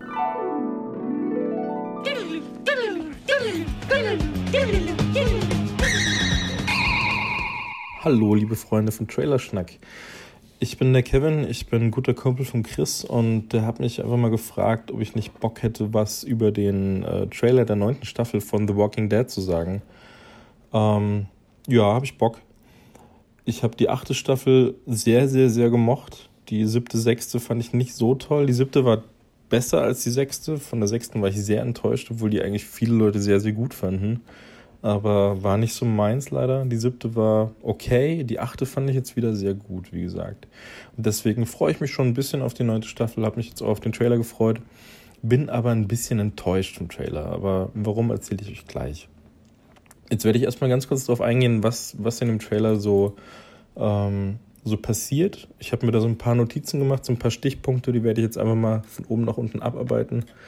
Ähm, der ganze Trailer fängt an mit, äh, nur ganz kurz äh, noch davor, bevor ich darauf eingehe. Ähm, ich werde jetzt keine Rücksicht nehmen auf irgendwelche Spoiler der achten Staffel oder sonst irgendwas so. Ich kann sonst nicht auf den Trailer eingehen. So. Also wer die achte Staffel noch nicht gesehen hat, das hier bitte einfach skippen. Es wird ungefähr zehn Minuten dauern. Ähm, und dann die achte Staffel gucken, wenn sie irgendwann mal wieder irgendwo verfügbar ist. Auf Sky ist sie auch nicht dauerhaft, leider. Äh, genau. Aber das Ganze fängt eben an im, im Trailer mit äh, Rick. Also man sieht Rick, wie er sich in einem relativ dunklen, steinernen Raum äh, auf einen Stuhl setzt und man weiß halt eigentlich ganz genau, ja, er sitzt wahrscheinlich zu 90 Prozent an der, an der Zelle von Negan. Hat er ja in der achten Staffel gesagt, dass er ihn da einsperren wird. Nur damit er als Mahnmal äh, quasi dienen kann, damit man damit man weiß, dass man sowas wie er, sowas wie das, was er gemacht hat, auf gar keinen Fall wiederholen sollte. Genau, und äh, sagt erstmal, dass es schon sehr lange her ist, dass sie ein solches Gespräch hatten. Also man kann davon ausgehen, dass Negan in dieser Zelle sehr, sehr, sehr einsam ist. Und dann erzählt er ihm eben, was sie alles aufgebaut haben, was sie alles geschafft haben, wie die Gesellschaft wächst, wie, wie die Leute zusammenhalten und so weiter und so fort. Und währenddessen sieht man eben Bilder aus deren Dorf, Stadt, wie auch immer. Also man sieht ein bisschen was aus dieser, aus, aus Hilltop, aus der Kolonie, dann sieht man ein bisschen was äh, aus dem Sanctuary und ich bin mir nicht sicher, ob man noch was drittes. Man sieht noch irgendwas, aber ich glaube, das. Ach, das Königreich, klar. Ja, doch, das Königreich. Davon sieht man auch was. Ähm, genau, und das wird dann jetzt eben alles gezeigt. Und im Sanctuary sind sie auch ganz dankbar, dass Rick ihnen helfen will, freuen sich alle total. Also es wirkt alles sehr, sehr, sehr positiv. Äh, bis zu dem Punkt, als Negan äh, ihn dann fragt, ähm, ob er sich das auch mal angucken dürfte oder wann er sich das dann mal angucken dürfte. So von wegen, ja, so, ich bin hier der Chef, wann zeigst du mir das dann mal? Wann, wann zeigst du Ergebnisse? Und dann stellt ihm Rick die Frage, ob es ihm nicht irgendwann mal zu dumm sein würde, äh, so zu tun, als wäre er hier der Anführer. Und Negan stellt ihm einfach dieselbe Frage auch, so ob, ob es ihm nicht mal zu dumm wäre, so zu tun, als, wäre, als hätte er, er hier quasi die Hosen an. Und ist ja eine relativ berechtigte Frage, wenn man so das Ende der achten Staffel anguckt. So, da waren ja nicht mehr alle auf Ricks Seite. So gerade dadurch, dass er Negan verschont hat, ähm, also er hat ihm ja trotzdem die Kehle aufgeschlitzt, aber halt hat ihm sofort helfen lassen und so weiter und so fort. Weil er ja das Versprechen einhalten wollte, das er Karl vor seinem Tod gegeben hat, einhalten wollte. Und dann ist es eben so, dass ähm, Maggie war ja krass dagegen, weil klar, Negan hat Glenn getötet mit diesem asozialen Baseballschläger-Kill. Und ähm, Daryl war auch nicht sonderlich begeistert. Daryl hat ja auch einiges mitmachen müssen. Und dann sieht man eben direkt auch eine Szene von Maggie, in der sie ihm sagt oder, oder in der sie ihn daran erinnert, also sie und mit ihnen meine ich Rick, ähm, dass er mal gesagt hatte, irgendwann mitten in der achten Staffel, glaube ich, war das, dass ähm, er ihr irgendwann mal folgen wird, nachdem die Saviors besiegt wurden und er das aber nie getan hat, weil sie nicht derjenige war, dem man folgt. Also sie war keine Person, der man folgt. Und ähm, daraufhin sagt sie aber auch direkt, dass sich das jetzt ändern wird. Und dann kommt ganz viel schnelle, also was heißt schnelle Musik? Es kommt da so ein bisschen, man merkt halt, okay, jetzt, jetzt wird es ein bisschen heftiger, in Anführungsstrichen. Und dann sieht man halt, dass, dass es nicht alles grün ist bei denen, sondern dass, dass es da auch sehr viele Probleme gibt. Dann sieht man einfach ein paar Konflikte so einfach, also dann werden einfach wahnsinnig viele Szenen gezeigt, in denen irgendwelche Leute Probleme miteinander haben. Entschuldigung. Ähm, der eine schlägt dem anderen ins Gesicht, Daryl schlägt jemanden mit dem Topf ins Gesicht, äh, Carol zielt mit der Pistole auf irgendjemanden, den man nicht kennt und so weiter und so fort. Ganz viele Leute mögen sich gerade nicht. Und dann sieht man auch warum. Ähm, das Ganze hat den Hintergrund, dass äh, die Saviors und vielleicht auch ein Teil der Gruppe, ich weiß nicht, wie viele Gruppierungen jetzt am Ende zusammengekommen sind. Das sind auf jeden Fall die Leute von Hilltop, die Leute aus dem Königreich und ähm, die Leute von den Saviors und, und wahrscheinlich noch ein paar andere. Ich hatte hier gerade, eigentlich hatten sie irgendwo ein Schild gezeigt. Ich finde das jetzt aber gerade nicht im Trailer. Nö, finde ich nicht. Ja, dann sind da noch diese Strandleute dabei, ähm, die, die sie irgendwann Anfang oder Ende der siebten Staffel, oder war das am Anfang der achten? Ich weiß es nicht. Die haben sie entwaffnet. Ähm, und die sieht man natürlich auch. Also da kommt ja alles zusammen jetzt, weil sie ja alles, alle zusammenhelfen wollen, aber sie sind sich halt nicht so ganz einig und deswegen sieht man ganz, ganz viele Konflikte. Ähm, hatte ich das mit den Saviors jetzt schon gesagt? Nee, glaube ich nicht. Äh, die Saviors hatten irgendwo dann auch an die Wand geschrieben, also ein Teil der Saviors hat das, hat das äh, sicherlich nur an die Wand geschrieben, nicht alle, dass, ähm, dass sie immer noch Negan sind und so weiter und so fort. Also die sind auch nicht so alle ganz glücklich mit dieser, mit diesem großen Gesellschaftsding. So, sie wollen immer noch ihr eigenes Ding machen und deswegen entstehen da halt ganz viele blöde Situationen zwischen denen natürlich. Also die können sich ja nicht so richtig leiden, weil äh, der eine Teil will das komplett vergessen will in eine neue Zukunft starten. Der andere Teil hat es noch nicht komplett vergessen, ist immer noch stinkig auf die Saviors, so der Teil von Maggie und, und Daryl und so weiter. Und ja, das, das wird wahrscheinlich so der, der Hauptplot sein der neunten Staffel. Finde ich ein bisschen schade. Ich hätte mir, also ich hatte, man hatte ja davor von diesem Teaser ein bisschen gedacht, okay, sie haben einen krassen Zeit, Zeitsprung gemacht. Äh, es sind, es sind wieder, sie müssen wieder ums Überleben kämpfen. Wenn man nur so ein Zeltlager-Camp gesehen hat, das sieht man jetzt auch wieder, aber ich weiß nicht, was das soll. Vielleicht ist das nur so ein, so ein zentral, zentraler Punkt. Ich kann mir nicht vorstellen, dass sie alle, ähm, alle Stützpunkte in Anführungsstrichen verloren haben. Das wäre ja Quatsch. Und wenn, dann wäre es wieder durch, durch sehr krass provozierte Walking Dead Zufälle gewesen. Genau wie die eine Szene, die, die, die sie da zeigen, während man diesen ganzen Aufbau und das Zusammenhelfen sieht. Ähm, noch ein paar Minuten bevor ich, äh, bevor, bevor es um die Sache mit Maggie ging.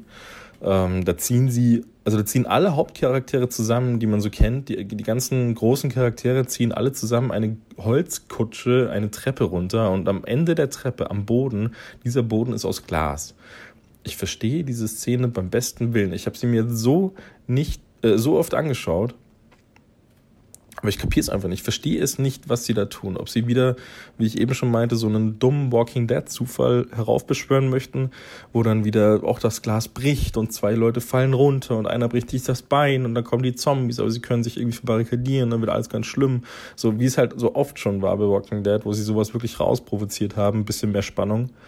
Ähm, durch irgendwelche dummen Sachen. Also das war ja schon viel zu oft. Das hat mich jedes Mal so genervt. Aber naja, ich lasse mich überraschen, was mit dieser Holzkutsche passiert. Ähm, genau, nachdem man dieses We Are Still Negan äh, Schriftzugzeug gesehen hat an den Wänden, ähm, sieht man auch zwischendurch mal eine kleine Herde Zombies. So, die sind sehr schön abgefilmt, so mit Sonne hinten dran und so weiter und so fort. Und ja, zwischendurch hat man schon auch den einen oder anderen Zombie gesehen, aber man merkt halt wieder klar, dass die nicht so im, im, im Mittelpunkt stehen, wie sie es eigentlich sollten, meiner Meinung nach. So, ich habe halt Bock auf Zombies und warte eigentlich auch immer nur drauf. Aber naja, man kriegt halt GZSZ in der Apokalypse, so ist es halt, aber daran habe ich mich auch schon gewöhnt. Ähm, am Ende sieht man dann noch eine Szene, also das ist dann der End, das, das Ende des Teils, in dem es um die Gruppe geht, die man schon kennt. Äh, da sieht man dann noch eine Szene, in der Daryl Rick fragt, ob sie noch auf derselben Seite sind. Und Rick antwortet daraufhin einfach nur, sag du's mir. So, also die haben anscheinend auch ein großes, also hatte ich ja vorhin schon erwähnt, äh, dass sie ja doch einen sehr großen Konflikt miteinander haben anscheinend. Finde ich ein bisschen schade. Daryl ist ja irgendwie seit dieser ganzen Negan-Sache, seitdem er da weg war, ist er ja irgendwie immer schlecht drauf. Ich mochte den eigentlich ganz gerne mal, aber jetzt wird er, jetzt ist er nur noch so miesepetrig. Naja, vielleicht wird das noch. Oder vielleicht erklärt das auch mal so richtig, warum er jetzt so schlecht drauf ist. So, ich meine, klar, es war alles nicht so geil bei den Saviors für ihn, aber ja, wäre halt schade, wenn das so bleibt, ne? So, dann, dann ist halt so endloser Konflikt irgendwie. Aber wir sehen das schon. In der neunten Staffel dann nächstes Jahr. So ungefähr in einem Jahr sollte die ja kommen. Ja, mal gucken. Oder? Wann, wann war denn der Release? Ich gucke nochmal nach. Steht doch sicher am Ende des Trailers. Die letzten zwei Sekunden zeigen es nicht. Ach, am 7. Oktober schon. Okay, dieses Jahr. Ich dachte, das fängt nächstes Jahr erst an. Ja, okay, dann sehen wir es ja schon sehr bald. Das ist ja schon, das sind ja nicht mal mehr drei Monate. Zweieinhalb maximal noch. Ähm, genau. Und dann sieht man noch kurz was ganz anderes. Da ist so eine neue Gruppe von Leuten beim, beim Priester, beim. Shit, wie hieß der Priester? Adrian? Nee. Gabriel, genau, Gabriel hieß der Priester. Da sieht man noch eine neue Gruppe von Leuten, das sind vier Stück. Äh, einer ist ein bisschen dicker, die andere ist taubstumm, dann ist noch so ein, so ein eher so ein Teenager noch dabei und, ein, und eine Frau, so, ich schätze mal Mitte, Ende 20. Und die werden einfach nur gefragt, wer sie sind vom Priester. Also das ist jetzt gar nicht unter Druck oder sonst irgendwas oder auf die wird jetzt nicht gezielt und die werden gezwungen zu irgendwas, sondern das ist ganz entspannt alles. Und dann sieht man noch so ein paar Szenen, wie sie durch den Wald laufen, wie sie weglaufen müssen, wie sie sich vor Zombies verstecken müssen und so weiter und so fort. Also irgendwas passiert mit denen, kann man aber da leider noch gar nicht abschätzen. Vielleicht kennt man sie aus den Comics. Ich kenne die Comics leider gar nicht. Ich habe nie was von den Comics gesehen. Ich habe äh, außerhalb der Serie nie Berührungspunkte mit Walking Dead gehabt, außer mit den äh, Telltale-Sachen, die ich gespielt. Aber leider nie mit den Comics. Aber ich bin mir sicher, dass man die aus den Comics kennt. So, die wurden, die sehen schon so ein bisschen danach aus, als, als würden sie von einem Comic kommen. So, also ich gehe stark davon aus. Ähm, genau, und das war's dann eigentlich schon. Der Trailer endet eben damit, dass sich, dass sich zwei dieser neuen Gruppe äh, mit Schlamm einreiben und sich auf den Boden legen und da zieht eine relativ große Herde Zombies an ihnen vorbei. Das hört man aber nur. Man sieht äh, am Straßenrand, also sie liegen am Straßenrand und man sieht ungefähr so, ja, ich sag mal neun, zehn Zombies ungefähr und der Rest wird nur durch Geräusche gemacht. Auch da hoffe ich, dass es nicht so bleibt, dass man davon ein bisschen mehr sieht, so. Und dass sie das nicht komplett vernachlässigen, so. Das wäre ein bisschen schade. Nach der starken achten Staffel, die fand ich echt toll. Ja, genau. Das, das war dann im Großen und Ganzen der Trailer. So, das Problem, was ich damit habe, ist, dass er einfach sehr, sehr, sehr, sehr lang ist. Das sind ja fünf Minuten und da wird so viel gezeigt. Also jetzt nicht so viel von der Story. Man, man erfährt da relativ wenig, bis auf den Konflikt. Und dass sich da ein bisschen was ändern wird in der Hierarchie. Aber sonst ähm, sieht man halt einfach ohne Ende Konfliktszenen. So viel hätte ich nicht gebraucht. So der Trailer hätte mit zwei Minuten locker auch das erreichen können, was er jetzt erreicht hat. Und das noch ein bisschen knackiger. So, also ein bisschen alles ein bisschen schneller, alles ein bisschen, bisschen mehr on point. So, die haben wieder sehr um den heißen Brei rumgeredet, so wie es in den Folgen ja auch oft passiert, wo man dann drei Folgen braucht, um eine Story zu erzählen, die eigentlich 20 Minuten gedauert hat. So, so hat das auch in dem Trailer ein bisschen gewirkt. Fand ich ein bisschen schade. Hätte ich mir anders erwartet. Aber naja, so ist es halt. Das ist halt Walking Dead, ne? Man kann nichts machen. Wer es bis heute noch guckt, wird auch das gucken, weil viel wird sich nicht ändern, schätze ich mal. Ne?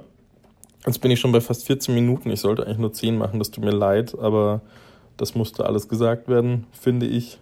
Und dann wünsche ich euch noch viel Spaß mit der restlichen Folge Trailerschnack mit Chris, Chris, Steve und Joel, falls alle vier dabei sind. Und vielleicht hört man sich mal wieder. Bis dann. Tschüss. ¡Córrele, córrele, córrele! Vielen, vielen Dank, Kevin. Also wie gesagt, das äh, hat ja fast schon Hausarbeitscharakter. Also fantastisch. Ich glaube, Kevin müssen wir unbedingt demnächst mal äh, regulär in die Folge holen. Ich glaube, da kann man sich sehr, sehr schön austauschen. Ähm, vielleicht habt ihr auch die ähm, Battlefield-Sonderfolge gehört, die er mit äh, Chris gemacht hat. Äh, die war ja wirklich, also das war ja wirklich äh, fast schon wissenschaftlich auseinandergenommen, der Trailer. Also ganz, ganz toll. Macht immer Spaß, ihm zuzuhören. Und von daher äh, ist er hiermit nochmal herzlich eingeladen. Kriegen wir bestimmt hin, dass er mal ganz normal dabei ist und wir dann mal über mehrere Trailer quatschen können. Ja, das soll es eigentlich mit dieser Folge auch schon gewesen sein. Das war Trailerschnack 52. Äh, wirklich, wie gesagt, mal eine bisschen andere Machart und äh, bunt gemischt. Ich denke, da haben wir sehr, sehr viel dabei gehabt. Für jeden Geschmack irgendwie etwas. Äh, und ähm, wir können euch jetzt also wieder in den Sommer entlassen. Es ist ja unfassbar heiß. Ähm, wir können also weiter schwitzen und uns auf Filme freuen. Ich kann an der Stelle nochmal ruhigen Gewissens empfehlen, geht zu Ant-Man and the Wasp ins Kino. Der neue Marvel-Film ist ein wirklich toller Film geworden. Nach dem Infinity War ist das so ein bisschen die Verschnaufpause, die man sich wünscht, wo man sagt, jetzt mal durchatmen und jetzt äh, ein bisschen lockerer in dieser Marvel-Welt sich äh, wieder aufhalten und äh, dann sich äh, quasi mental erstmal lang langsam darauf vorbereiten, dass es dann nächstes Jahr dann mit Avengers 4 den großen Kracher geben wird, beziehungsweise davor kommt ja noch Captain Marvel. Da gab es leider bei der Comic-Con keinen Trailer, da waren wir alle sehr, sehr enttäuscht. Man hat ja gehofft, dass da vielleicht zum nächsten Marvel was kommt. Wobei im vergangenen Jahr, wir erinnern uns, da war ja der Infinity War äh, Teaser bei der Comic-Con und den gab es ja nie offiziell im Netz. Den gab es abgefilmt, ganz, ganz schlecht. Ich habe mir zum Beispiel extra nicht angeguckt, weil ich es mir nicht vorwegnehmen wollte ähm, und äh, dachte, wenn, dann siehst du den in guter Qualität. Und ganz oft ist es ja so, dass diese Trailer dann etwas später im Netz kommen. Aber der Infinity War Trailer in der Form hat es nie ins Netz geschafft. Von daher ähm, hatte ich zumindest erwartet, dass es vielleicht für die Leute vor Ort was von Captain Marvel gibt, aber war irgendwie nicht so. Ähm, von daher schade, dass dann wahrscheinlich in einer der nächsten Folgen, also äh, Trailerschnack 53 oder folgende, Darum, äh, ja, muss ich mich jetzt mal wieder einbremsen, muss jetzt mal sagen, äh, das war's. Vielen Dank fürs Zuhören, fürs Herunterladen und äh, dafür, dass ihr uns die Treue haltet. Äh, bis zum nächsten Mal, dann wahrscheinlich wieder mit einer regulären Ausgabe. Tschüss, sagt der Movie Steve. Äh, bis bald. Das war Trailerschnack. Bis zur nächsten Ausgabe.